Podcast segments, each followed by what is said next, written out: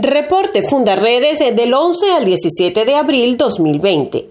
Fundarredes presentó su boletín informativo número 19 titulado Fundación de la Guerrilla gana espacios en escuelas y comunidades fronterizas. Tras recopilar testimonios e información estratégica, señala que grupos irregulares han sustituido las responsabilidades del Estado en el cumplimiento de sus deberes situación especialmente agravada en las comunidades rurales de la frontera, donde el Estado venezolano ha dejado de ser actor fundamental en la preservación del orden, el desarrollo de la infraestructura, la prestación de servicios públicos de calidad y la generación de oportunidades en el desarrollo personal e institucional, y su lugar ha sido ocupado por una fundación manejada desde los grupos armados que operan en la zona. El retorno de migrantes forzados por la frontera entre Colombia y Venezuela no se detiene. Cerca de 7.000 han ingresado al país en las últimas dos semanas. La mayoría de ellos han sido alojados en 18 refugios temporales en seis municipios del fronterizo estado Táchira, donde permanecen con una alimentación precaria, dificultades en el acceso a agua potable, sanitarios y aseo personal. El resto aguarda durante días en el terminal de pasajeros de San Antonio a escasos metros de la línea binacional durmiendo en el piso sin alimentos y prácticamente a la intemperie, mientras 910 venezolanos cumplen cuarentena en el estado Bolívar luego de cruzar la frontera con Brasil.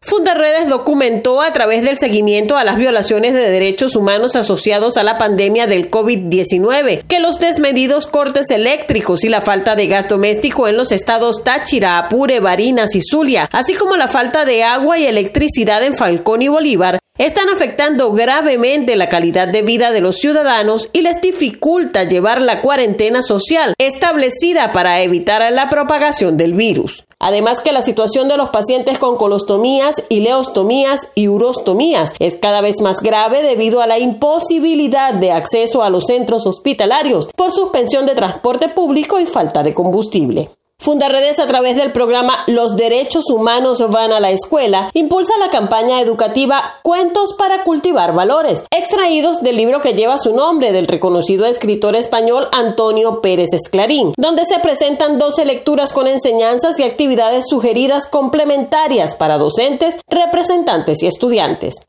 En Táchira, habitantes del barrio Los Chaguaramos en Colón reportaron la presencia de hombres fuertemente armados, vestidos de negro y sin ninguna identificación de pertenecer a un organismo de seguridad, los cuales se movilizaron por la zona y amenazaron a la población. Un joven que utilizó las trochas para pasar a Colombia a abastecerse de alimentos fue encontrado sin vida algunos días después en uno de los pasos fronterizos informales que unen a ambos países. En Apure, funcionarios del Comando Nacional Antiextorsión y Secuestro CONAS detuvieron al periodista y activista de derechos humanos Eduardo Galindo Peña en San Fernando de Apure, en represalia por la publicación de las protestas por falta de agua en las comunidades de la zona. Tres personas fueron detenidas por replicar cadena de texto y audio por WhatsApp acerca de los presuntos cobros en dólares por parte de militares para el abastecimiento de combustible. Habitantes de Guadualito denunciaron que a través de la frontera del Alto Apure con Colombia han ingresado más de 1.300 migrantes forzados retornados, los cuales han sido obligados a cumplir cuarentena en instituciones educativas de la zona sin las medidas de salud, higiene y habitabilidad adecuadas y sin la garantía de alimentación e hidratación necesarias para sobrevivir.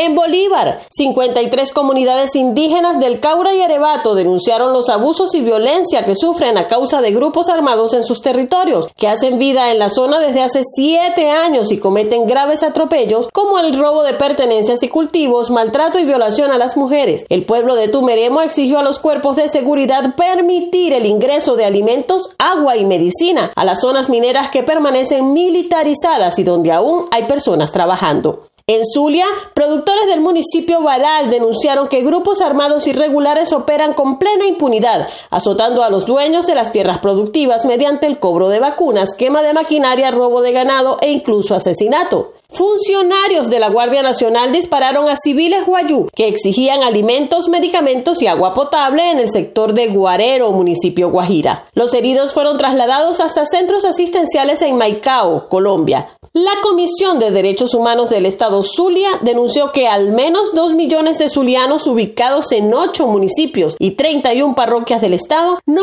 han contado con el servicio de agua potable a un mes de las medidas adoptadas para la contención de la pandemia del COVID-19 en el país. Comparte, ayudemos a vencer la censura en Venezuela. Consulta esta y otras informaciones en nuestro portal www.fundaredes.org.